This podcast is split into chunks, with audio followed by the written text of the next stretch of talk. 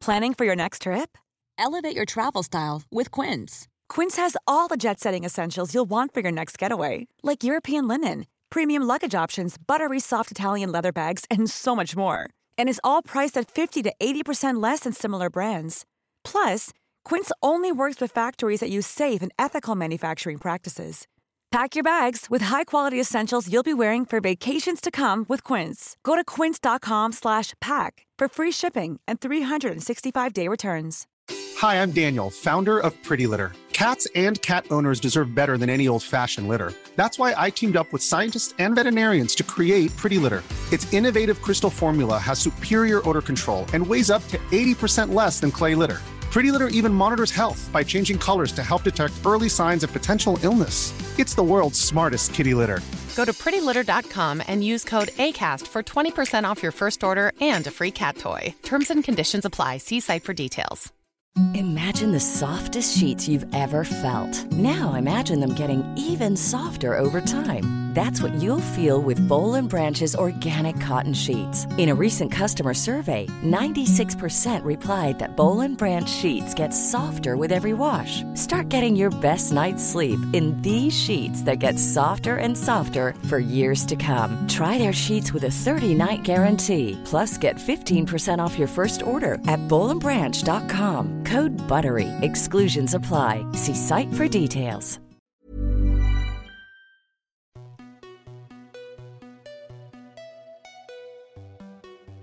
Bonjour à toutes et tous et bienvenue dans le podcast Parents informés. Je suis Charline, la créatrice de ce podcast qui a pour vocation d'offrir aux parents et futurs parents de l'information sur la grossesse, la petite enfance et l'enfance sous forme de conversations détendues avec des intervenants spécialisés. Quand on devient parent, on se pose tout plein de questions et nous n'avons pas toujours la possibilité de les poser à des personnes de confiance. Avec ce podcast, je vous propose que l'on se retrouve chaque semaine pour vous partager les réponses que je pose en tant que parent à des professionnels. Merci à vous tous qui écoutez et merci pour vos messages. Si vous aimez ce podcast, parlez-en autour de vous. Abonnez-vous sur une plateforme d'écoute comme Echo, E-E-K-O, Spotify ou encore Apple Podcast pour ne pas manquer la sortie des nouveaux épisodes. Laissez des commentaires pour dire pourquoi vous aimez ce podcast et partagez-le sur les réseaux sociaux à parents informés. Toutes ces actions sont vraiment essentielles pour que ce podcast continue de grandir. Vous pouvez retrouver tous les épisodes ainsi que leurs notes classées par âge et par catégorie sur le site internet www.parentinformé.fr. Pour ce 13e épisode, je reçois la docteure Delphine Lamiro, pédiatre et responsable médicale des lactariums de Marmande et du CHU de Bordeaux. Avec elle, nous allons parler du don de lait. Ce don fait par les mamans allaitantes est indispensable à la survie des bébés prématurés. Il sauve des vies. J'ai moi-même découvert l'existence et le besoin de don de lait lors de mon premier allaitement. J'ai ensuite donné mon lait pendant mon deuxième allaitement et à la création de ce podcast, prévoir un épisode à ce sujet me tenait vraiment à cœur. Nous l'avons donc programmé avec le docteur Lamiro. Et lorsque, courant octobre, le Lactarium d'Île-de-France a lancé un appel aux dons pour cause de risque de pénurie, cet épisode a pris encore plus de sens. Dans cet épisode, le docteur Lamiro nous explique le rôle des lactariums et quelles sont les conditions qui permettent de donner son lait. Elle nous détaille comment cela se passe pour le mettre en place, comment stocker son lait, comment il est ensuite collecté et quel est le rôle des collecteurs et collectrices. Nous aborderons aussi le parcours que suit ce lait après sa collecte pour arriver jusqu'aux bébés qui en ont besoin. Nous pouvons tous et toutes contribuer à sauver ces vies en en parlant autour de nous afin que le don de lait soit de plus en plus connu et qu'il y ait de plus en plus de donneuses. J'espère que cet épisode vous plaira et vous souhaite une belle écoute. Bonjour docteur Lamiro.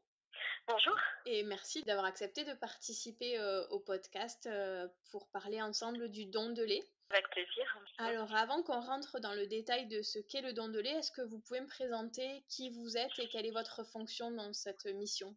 Oui, donc euh, moi je suis le docteur Delphine Amiro, je suis euh, pédiatre et je suis la responsable médicale du euh, lactarium alors, de Marmande et de Bordeaux, du CHU de Bordeaux, puisque au CHU de Bordeaux on a deux lactariums. Voilà, aujourd'hui je pense qu'on va surtout parler de l'activité du lactarium de Marmande. Oui, alors quelle différence il y a entre les différents lactariums en France? Alors, les différences, il y a des, euh, donc au niveau de la taille déjà, hein, il y a ce qu'on appelle des, lactariums, des gros lactariums, des tout petits. Il y a des, euh, tous les lactariums, sont maintenant rattachés à un CHU. Euh, les petits lactariums, en fait, ils vont uniquement traiter le lait de la maman pour le bébé prématuré qui est hospitalisé. C'est ce qu'on appelle des lactariums à usage interne. Il n'y a pas du tout de don anonyme Et ensuite, il y a des plus gros lactariums où là, ils vont faire à la fois du lait personnalisé, la maman pour son propre bébé, et du don anonyme, donc une maman hein, qui va donner pour d'autres bébés. D'accord. Et on a à peu près 35 lactariums répartis sur le territoire national. D'accord. Pour entrer dans le vif du sujet, qu'est-ce que c'est concrètement que le don de lait maternel? Le don de lait, c'est un petit peu comme le don de sang, hein, comme les établissements français du sang. Oui. On connaît mieux. Hein. Donc en fait, on va donner son lait pour, C'est pour les bébés prématurés, parce que les bébés prématurés ne peuvent pas boire autre chose que du lait maternel. D'accord, donc quand on parle de bébés prématurés, c'est à quel C'est vrai qu'on dit euh, les, voilà, donc les maternelles obligatoires, c'est-à-dire euh, pas de préparation pour nourrissons avant 34 semaines et avant 1,8 kg, hein, les maternelles, parce que euh, sur le plan notamment digestif, c'est difficile pour eux de digérer autre chose que du lait maternel. Donc ces bébés-là, ils ne peuvent boire que du lait maternel que du lait maternel. Alors, soit du lait maternel de leur propre maman, mmh mais dans certaines situations, quelles qu'elles soient, la maman n'a pas assez de lait pour son propre bébé, et donc là, on va utiliser le, lait du lactarium. Est-ce qu'on a une idée des besoins qu'on aurait en France pour couvrir tous ces bébés? Alors, c'est compliqué d'avoir une idée précise. Ce qu'on peut dire, c'est qu'en règle générale, on est ric-rac. Alors, ça peut être variable selon les, les régions, mais euh, voilà, on est toujours en train de faire des appels aux dons, de, maintenir cette activité, de dire euh, voilà euh, attention parce qu'on voit quand même au cours de, l'année hein, des, des, baisses de, dons. Actuellement, on a une baisse de dons par rapport à la période de confinement qui était une, période bien prospère parce que les mamans ont été confinées donc données. Donc comme c'est pas très très connu, on a toujours besoin pour être sûr que ces bébés de, moins de 34 et moins de 8 reçoivent du lait maternel. Hein. Parce que quand il y a des pénuries, c'est sûr qu'on va baisser le seuil on va dire, bon, ben, un bébé d'un kilo cinq, on va, on va passer pour sur une préparation pour prématuré, hein, ce qui n'est pas forcément souhaitable. Donc, euh, oui, donc il y a toujours, besoin de euh, on est toujours un peu voilà, ric-rac sur la voilà, un peu à flux tendu. Bon, après, il peut y avoir encore une fois hein, des hétérogénéités des, des, régions. Par exemple, euh, l'île peut avoir beaucoup de lait et notre, notre lactarium moins. Enfin, voilà, si on fait une moyenne, c'est correct, c'est pas, on n'est pas en surplus. D'accord, ok. Quelles sont des conditions particulières à remplir pour donner son lait? Une maman qui souhaite donner son lait, il ne faut pas qu'elle fume. Et il ne faut pas qu'elle ait été transfusée en globule rouge, plaquettes et plasma. Alors, ça, c'est vraiment les gros trucs. Après, on, elle, euh, on leur fait passer un questionnaire médical, bon, plus précis, où euh, ça, c'est vraiment les deux conditions. Il ne faut pas, par exemple, qu'elles aient été dialysées, qu'elles aient été euh, greffées, Bon, bien sûr qu'elles prennent des médicaments toxiques, mais enfin ça c'est relativement rare. Euh, enfin, il y a toute une, tout un panel de questions. Il faut bien sûr qu'elles aient un congélateur euh, chez elles, puisqu'en fait on ne va prendre que le, lait congelé. En fait, les collectrices se déplacent au domicile euh, des mamans qui appellent parce qu'elles ont le souhait de faire un don de lait. les collectrices se déplacent et récupèrent le lait congelé. D'accord, ok. Est-ce qu'il y a une limite d'âge du bébé qui est allaité? Non, alors nous n'avons pas de limite. Il y a des différences sur lactarium. Donc nous, Marmande, nous n'avons pas de limite euh, d'âge, pas de limite non plus de quantité. Bon, après, c'est rare qu'on prenne pour moins de, de 1 litre, par exemple. Hein, les mamans, quand elles vont tourner, ça va être quand même plus d'un litre. oui, euh, parce qu'il y a de la logistique quand même à mettre en place euh, pour chaque lait, donc j'imagine qu'il y a quand même un minimum pour que ce soit intéressant Exactement. pour vous. Tout à fait. Il faut savoir quand même que le, la collecte a un coût, euh, puisque les collectrices, euh, donc nous on en a une vingtaine hein, euh, qui vont sillonner tout le grand sud-ouest, on en a deux à Rouen, mhm. donc tout ça c'est un coût. Elle récupère le lait, donc et aussi on, la maman doit avoir une prise de sang pour faire les sérologies, mhm. qui sont hépatite B, hépatite C, HIV et HTLV. Donc là, la, la maman, on porte tout à la maman. Hein sur place, le kit, elle fait faire la prise de sang, on récupère le tube de sang et ensuite l'analyse euh, de cette sérologie se fait euh, chez nous au CHU de Bordeaux. Mais tout ça, en effet, ça a un coût. Et oui. Si on a envie de donner son lait, qui c'est qu'on appelle? Alors, comment ça se passe? En général, les mamans vont contacter le lactarium voilà, le plus proche de leur domicile. Donc là, je parle pour nous encore une fois à Marmande. Donc elles nous appellent au standard de Marmande. Euh, et ensuite, en fonction de là où elles habitent, on va leur donner le nom de la collectrice qui, qui va s'occuper de cette maman. D'accord. Et, là, la qui vient à domicile Oui, complètement. La maman ne se déplace jamais. C'est pas comme le don de sang. la maman reste au domicile et la collectrice visite la maman. Donc avec une première, un premier entretien qui est assez long puisque la collectrice va prendre le temps d'expliquer tout à la maman, comment se fait euh, le recueil de lait, puisqu'il y a quand même des, règles de, d'hygiène hein, mhm. euh, plus strictes que euh, si elle voulait garder le lait pour elle, puisque le lait, quand il va arriver ici, au lactarium, il va être analysé. On va faire une analyse bactériologique avant pasteurisation. Et c'est pour ça que c'est important que le recueil d'hygiène, enfin, tout a été bien bien fait et que le matériel euh, soit stérilisé. Hein. il faut savoir qu'on donne des biberons stériles. Donc la, la maman va mettre euh, le lait qu'elle va nous donner dans des biberons stériles. D'accord. Donc une fois qu'on a appelé la collectrice qui vient chez nous, elle nous mhm. donne de quoi faire la prise de sang, on fait la prise de sang qui dit que c'est bon, et elle nous donne tout le matériel dont on a besoin pour faire le don de lait. Tout à fait c'est-à-dire donc euh, les biberons. Euh, S'il y a besoin, en général, les mamans quand elles les ont faites, elles ont déjà le tirelet. Hein. Euh, si ce n'est pas le cas, on va les livrer nous pour le tirelet électrique. Voilà, donc éventuellement elles ont aussi un recueil mhm. quelque chose de beaucoup plus passif. Voilà. Oui, alors moi j'ai fait du don de lait, donc je me souviens, j'avais une. Pour ma première, je l'avais pas fait parce que j'avais très peur que ce soit très compliqué je me disais, j'avais pas envie de me rajouter, en plus de la période postpartum, qui est quand même une période qui est pas toujours simple, j'avais pas envie de me rajouter la logistique, de tout nettoyer, de tout stériliser tout le temps, etc.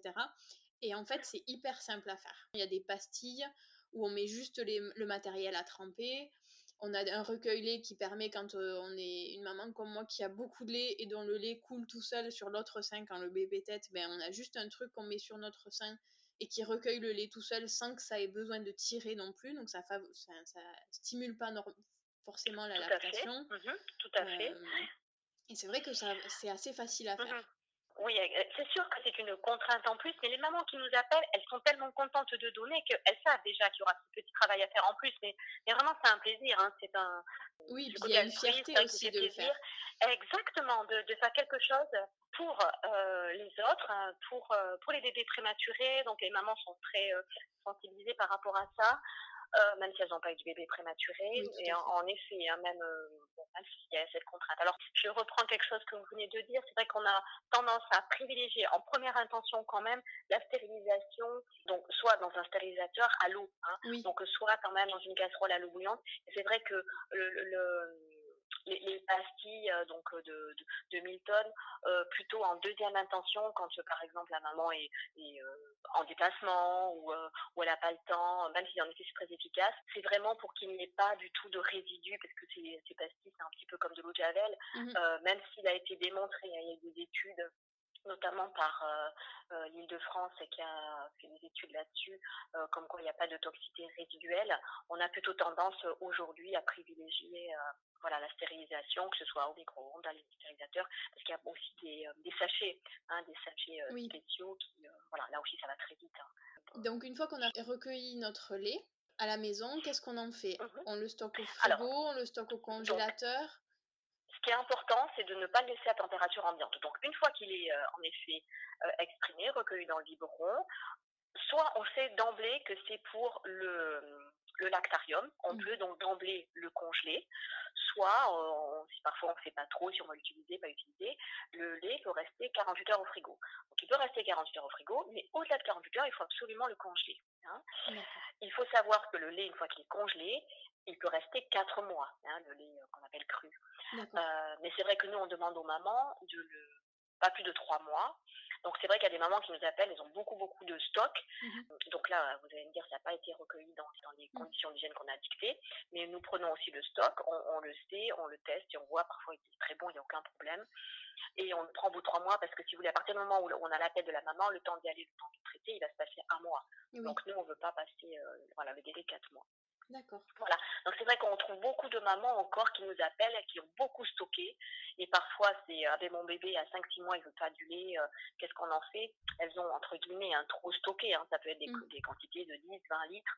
Elles savent plus qu'en faire. Elles nous appellent, ben, nous, on leur dit non, donc elles sont tristes, c'est dommage. Quoi. Ben dommage. Donc c'est vrai qu'on a tendance à faire passer le message.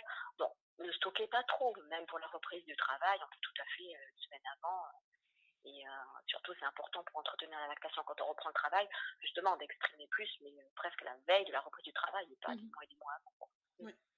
Est-ce qu'on peut, euh, si on fait par exemple, si on recueille des petites quantités de lait au fur et à mesure d'une journée, est-ce qu'on peut les mélanger pour que ça fasse une plus grosse quantité pour le lactarium? Oui, complètement, complètement, parce que là, euh, en effet, hein, par rapport à la conservation, la traçabilité, la chaîne du froid, nous, on va pas accepter des tout petites quantités de 50 ml par biberon. Hein. Donc, en fait, en effet, quand euh, il vaut mieux avoir entre guillemets un bon biberon de 200 ml et le, congeler. Donc, euh, ce qu'il faut faire, c'est que on garde les biberons au frigo et on va faire le mélange euh, au bout de 24 heures. Le principe de base, mmh il ne faut pas mélanger deux laits qui ont deux températures différentes. Donc quand on mélange les laits, à la fin de la journée, il faut qu'ils soient tous réfrigérés à 4 degrés. Hein. D'accord, donc on garde nos petites quantités dans des biberons séparés, le temps qu'ils soient tous à la même température, et après on les mélange avant de les mettre au congélateur. C'est ça.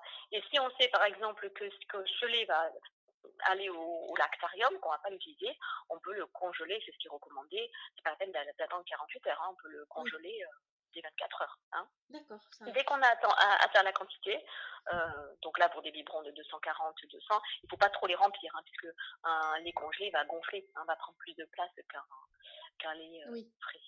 Donc il faut pas les, les remplir complètement. Ok. Et donc après, c'est les collectrices qui passent à la maison et qui viennent récupérer tout ça euh, dans notre mmh congélateur tout à fait. Donc là, euh, elle convient avec la maman d'un rendez-vous. Donc ça peut être toutes les semaines, tous les 15 jours, voire tous les mois. Ça, ça dépend vraiment des mamans.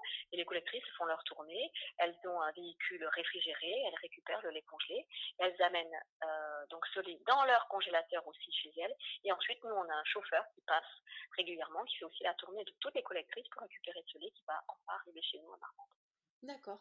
Et une fois qu'il arrive chez vous, comment il est transformé ensuite pour être distribué au bébé? Donc euh, une fois qu'il arrive ici, donc on fait des analyses bactériologiques. S'il est bon, s'il est pas on va le pasteuriser. Euh, donc ça, cette pasteurisation, c'est quelque chose qui est mondial. Hein. Tous les lactariums du monde font cette pasteurisation. Donc ça permet ensuite d'avoir un lait pasteurisé qui est sans bactéries, euh, sans virus pour euh, les bébés prématurés hein, qui sont fragiles. Ensuite, donc, il va être, après cette pasteurisation, il va être de nouveau congelé et il va être distribué congelé. Donc ça, c'est ce qui se fait dans le monde entier. Euh, il faut savoir qu'à Marmande, donc là c'est vraiment spécifique à Marmande puisqu'on est le seul à le faire, après la pasteurisation, on va transformer le produit en poudre. C'est-à-dire qu'on va le lyophiliser. On va faire subir une sublimation, on va le transformer en poudre, comme par exemple du café lyophilisé en poudre. Mmh. On va mettre ça dans des flacons euh, en verre. Et ce lait va surtout partir, va être expédié pour les dom-toms. D'accord. C'est notre particularité en, voilà, euh, en France d'avoir des dom-toms. Donc quand je dis dom-tom, eh ben, c'est euh, voilà, Martinique, Guyane, c'est un peu Tahiti, Nouméa, La Réunion. Voilà. Donc ça, on a à peu près 30 voire 40% de notre Mayotte, hein, qui est la plus grande maternité de France. Mmh on ne le sait pas toujours. Voilà, des gros gros besoins en, lait maternel pour leurs bébés. Et ensuite, on distribue donc dans le reste de la métropole soit du lait congelé, soit du lait lyophilisé. D'accord, ok. Qui est-ce qui paye pour ce lait-là? Est-ce que c'est les parents des, bébés prématurés? Est-ce que c'est tout pris en charge par la sécurité sociale? Alors, en fait, ces bébés, euh, donc déjà, jamais les parents. Hein. Le lait est remboursé hein, par la sécurité sociale. Donc en fait, ces bébés sont euh, déjà à l'hôpital. Donc en fait, ça fait partie euh, des frais de, de, l'hôpital avec les forfaits. Là, on rentre dans un forfait de, prise en charge d'hospitalisation globale. Hein. mais si jamais donc un bébé qui est au domicile a besoin de lait maternel, ce qui est quand même exceptionnel. Hein. Mmh ça peut arriver, par exemple, un bébé qui est en insuffisance rénale, où il faut absolument ce lait-là, euh, parce que pour en phosphore, pour rentrer dans les détails, euh, ce lait est remboursé par la sécurité sociale. D'accord. Donc c'est 100% euh, pris en charge par l'assurance maladie. 100%. Voilà. Ce qui n'est pas pris en charge, c'est le transport. C'est-à-dire que nous, quand on va envoyer, expédier du lait, que ce soit congelé ou lyophilisé, le transport n'est pas pris en charge. C'est ça qui est un peu compliqué pour, pour les parents. donc on essaie toujours de trouver notre solution, mais ça reste exceptionnel. D'accord, ok. On enregistre euh, le 29 octobre, donc euh, hier soir, le président de la République a annoncé le reconfinement. Il me semble que pour le premier confinement, il y avait eu une augmentation du don de lait. Oui, tout à fait. Est-ce que vous savez expliquer pourquoi? Oui, on était très inquiets. On s'est dit, oh là là, on aura. Alors déjà, il faut savoir qu'on a continué le, la collecte. Hein, on ne s'est pas arrêté, même si pour les collectrices, il faut comprendre que c'était quand même très compliqué pour elles. Mais on avait mis en place des précautions euh, très drastiques, à savoir qu'elles faisaient le maximum euh, par téléphone, hein, tout ce qu'elles pouvaient faire par téléphone avec la maman où elles expliquaient tout. Euh, et donc les collectrices ne rentraient plus au domicile des mamans. Et quand il fallait récupérer le lait, c'était sur le pas de la porte. Hein, donc elles convenaient d'un rendez-vous et bien sûr avec masque euh, et euh, voilà, règles très strictes de, sécurité. Donc voilà, on se dit, oulala, là là, ça va être compliqué. Et finalement, non, les mamans étant euh, restées à, domicile, mmh se sont dit bon ben tiens, j'ai le temps, donc je vais donner mon lait. Ça c'est la première chose, et c'est vrai qu'on a fait quand même beaucoup de d'annonces hein, par les par les réseaux sociaux, donc ça, ça a bien fonctionné. voilà. Actuellement, là, reconfinement, donc on va reprendre le même système, c'est-à-dire donc les collectrices ne rentrent plus au domicile des mamans. Il faut savoir aussi que ces collectrices, elles font beaucoup de prospection dans les maternités. Et là, c'est vrai que pendant le confinement, elles ne passaient plus, elles ne rentraient plus dans les maternités. Et là, ça va être de nouveau le cas.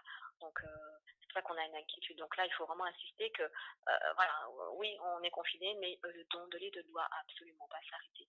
Est-ce que quand on est malade, on peut, on doit continuer d'allaiter de la même manière qu'on continue d'allaiter son bébé? Ou est-ce qu'il y a une contre-indication pour le don de lait alors là, c'est un peu au cas par cas, c'est-à-dire que là, je suis euh, contactée, là, les collectrices, euh, c'est ce qu'on dit aux mamans, hein, quand vous prenez des médicaments ou quand vous êtes malade, contactez la collectrice et là, en fonction, je dis, euh, je donne mon accord, hein, mon accord médical ou pas. En général, oui, pour le bébé, comme par exemple une infection, ben, on le sait aussi pour la Covid-19, il faut absolument que les mamans, même si elles sont infectées, bon, en fonction de leur état de santé, bien sûr, continuent à allaiter le bébé parce qu'on Mm. C'est un petit peu la même chose. Donc, euh, c'est rare que je dise euh, stop pour, pour l'allaitement, mais c'est un peu au cas par cas en fonction voilà, de la maladie, en fonction de, l'infection. Oui, et donc, des médicaments, ouais, donc a priori, on n'arrête pas de donner son lait à ce moment-là. Par contre, on, on prend contact avec la conseillère euh, pour informer et pour être sûr qu'il n'y a pas de contre-indication. C'est ça, c'est ça.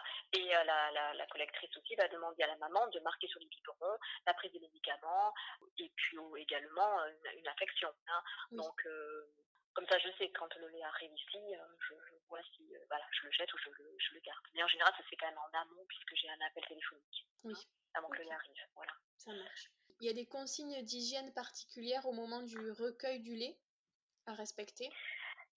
Alors, par rapport aux mamans, euh, on, leur demande d'avoir une bonne hygiène globale, bon, c'est-à-dire le classique, hein, prendre une douche euh, tous les jours, de bien se savonner les seins, mmh de changer les sous-vêtements tous les jours.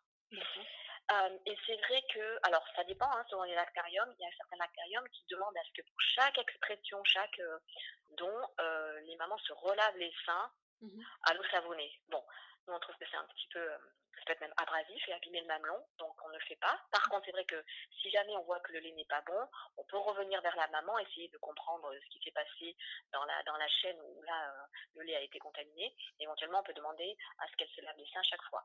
On demande euh, qu'elle s'essuie euh, pas les mains avec le, torchon toute la famille, qu'elle se lave pas avec un gant qui, voilà, on sait qu'il y a des bactéries dessus. Vous voyez, on va, il y a, y a, certaines règles d'hygiène à respecter. Quand elles étalent leur, leur matériel pour le, le tirer, tout ça, c'est un, un plan de travail qui doit être nettoyé, qui doit être propre. Oui. c'est très compliqué, on fait pas une stérile, mais voilà, la mmh propreté. c'est vrai qu'on reprend tout ça avec les mamans tranquillement. D'accord. Est-ce que quand, euh, par exemple, si on donne notre lait et que au moment où vous faites les analyses, il est pas bon, est-ce que vous informez la maman ensuite ou pas forcément? oui. Oui, oui, Alors honnêtement, on brasse un tel, une telle quantité de, lait que euh, si la maman, par exemple, nous a donné 4 litres, on en a jeté un, on va pas l'informer. Hein. Euh, mais de toute façon, enfin, dans notre système de production, euh, on va va pasteuriser le lait parce qu'on a une analyse aussi post-pasteurisation, donc on va la tenir informée. Oui, tout à fait. Notamment, euh, nos collectrices sont informatisées avec notre logiciel, donc de toute façon, elles suivent, elles arrivent à, suivre et à voir. Hein. Donc euh, oui, quand une maman, voilà, entre guillemets, on a jeté tout le lait parce qu'il n'était pas bon, on revient vers la maman et, euh, et on revoit les consignes d'hygiène, bien sûr. D'accord, ok. Mais comme je vous l'ai dit, hein, comme il se passe un délai de un mois entre le moment où on prend le lait, voire plus parfois, quand on a beaucoup de lait, où, la maman a recueilli et où on le traite. Euh, parfois, c'est une maman qui a aussi arrêté le don. Et oui, en général, on revient vers la maman. Oui. D'accord. Ok. Est-ce qu'il y a un protocole particulier quand on arrête de donner son lait? Non, pas du tout. Alors là, c'est très très euh, souple. C'est-à-dire que là, la maman nous informe, euh, j'arrête de j'arrête de donner et à ce moment-là, la collectrice clôture le don. Hyper simple. Ah oui, oui, vraiment. Mm. Il faut savoir que les collectrices, hein, quand elles passent au domicile, ce n'est pas que je vais chercher le lait. C'est aussi des conseils. Hein. Elles accompagnent les mamans dans l'allaitement. Ça, c'est très très important. Oui, Euh, c'est aussi un soutien, hein, c'est un soutien psychologique. Mm. Alors, c'est vrai que vous allez me dire, en ce moment, elles rentrent plus au domicile, donc c'est un peu compliqué de faire du soutien psychologique sur le pas de la porte, mais ça peut se faire par téléphone, et c'est vraiment quelque chose qu'elles euh, qu'elles font avec grand plaisir, et ça, c'est ce que- ce qu'aiment les mamans. hein. Oui, oui, ça Euh, fait un ça vrai contact pour parler de visite, l'allaitement. voilà. euh, Complètement, Mm. les collectrices aussi euh, jettent un œil au bébé, comme ça les mamans sont rassurées. Voilà, c'est vraiment un accompagnement global. hein. C'est ça, j'insiste énormément, puisque vraiment nos missions au niveau lactarium, c'est à la fois promotion du don de lait et promotion de l'allaitement maternel. Donc on s'occupe aussi de tout ce qui est lait maternel, hein, de près ou de loin, tout ce qui est allaitement maternel. Voilà. Donc Les- ça, on est euh, spécialisé en allaitement. D'accord. Les collectrices, elles ont quoi comme formation? Alors, elles sont auxiliaires de puriculture. D'accord. Euh, elles peuvent être consultantes en lactation et puis après elles ont une formation en interne sur l'allaitement. Est-ce que vous voyez quelque chose à rajouter? Par rapport au, au lactarium, donc on travaille un, un petit peu en réseau, hein, on est tous, euh, voilà, il faut savoir, euh, une maman peut nous poser la question, est-ce que mon lait, voilà, je suis marmande, mon lait est-ce qu'il va rester dans la région? Non, hein, il va partir, bah, comme je vous l'ai dit, hein, il peut partir à Nouméa. Oui. Voilà, donc et aussi on peut faire des échanges entre lactarium, donc il faut savoir aussi que euh, que les mamans sachent ça. Et si par exemple une maman aussi voyage, mettons elle est de Paris, elle vient à Bordeaux, là aussi il n'y a pas de souci, il y a un transfert de dossier entre lactarium. hein, donc elle n'a pas besoin de refaire la sérologie, on, on se transfère les, les dossiers euh, des mamans. Super. Eh bien, Voilà. écoutez, merci beaucoup, docteur. Mais de rien. Et juste pour retrouver, donc pour que les mamans trouvent les noms des lactariums, donc Oui, c'est notre association AD, voilà, ADLF, Mhm. Association des lactariums de France. Donc là, elles vont sur le site euh, où elles trouvent tous les renseignements et puis aussi donc là, surtout la carte de France où elles cliquent euh, sur leur ville et là elles ont directement le numéro de téléphone du, du lactarium pour, euh, pour un don. Super. Ben, je mettrai le lien euh, dans les notes de l'épisode pour que les, les mamans puissent le retrouver facilement. Très bien. Bon, bah, écoutez, je vous remercie. Merci beaucoup. Vous l'aurez compris en écoutant l'épisode, quand on peut donner son lait, ce n'est pas si compliqué et cela peut vraiment sauver des vies. Alors s'il vous plaît, parlez-en le plus possible autour de vous pour que donner son lait devienne aussi évident que donner son sang. Cet épisode touche à sa fin. J'espère qu'il vous a plu. Si c'est le cas, parlez-en autour de vous, à vos amis qui pourraient être intéressés et sur vos réseaux sociaux. Parlez-en également à votre sage-femme, votre médecin généraliste, votre pédiatre ou tout autre professionnel qui vous accompagne afin qu'à leur tour, ils puissent en parler à d'autres parents. Si vous souhaitez donner votre lait, retrouvez la liste des lactariums à contacter en fonction de votre région sur le site de l'Association des lactariums de France. Rendez-vous au prochain épisode et d'ici là, prenez soin de vous. Hi, I'm Daniel, founder of Pretty Litter. Did you know cats tend to hide symptoms of sickness and pain? I learned this the hard way after losing my cat, Gingy. So I created Pretty Litter, a health monitoring litter that helps detect early signs of illness by changing colors, saving you money and potentially your cat's life. Pretty Litter is veterinarian developed, and it's the easiest way to keep tabs on your fur baby's health right at home. Go to prettylitter.com and use code ACAST for 20% off your first order and a free cat toy. Terms and conditions apply. See site for details. Even when we're on a budget, we still deserve nice things. Quince is a place to scoop up stunning high-end goods for 50 to 80% less than similar brands. They have buttery soft cashmere sweaters starting at $50, luxurious Italian leather bags, and so much more. Plus, Quince only works with factories that use safe, ethical, and responsible manufacturing. Get the high-end goods you'll love without the high price tag with Quince. Go to quince.com slash style for free shipping and 365 day returns. Imagine the softest sheets you've ever felt. Now imagine them getting even softer over time. That's what you'll feel with Bowl and Branch's organic cotton sheets. In a recent customer survey, 96% replied that Bowl and Branch sheets get softer with every wash. Start getting your best night's sleep in these sheets that get softer and softer for years to come. Try their sheets with a 30-night guarantee. Plus, get 15% off your first order at bowlandbranch.com. Code BUTTERY. Exclusions apply. See site for details.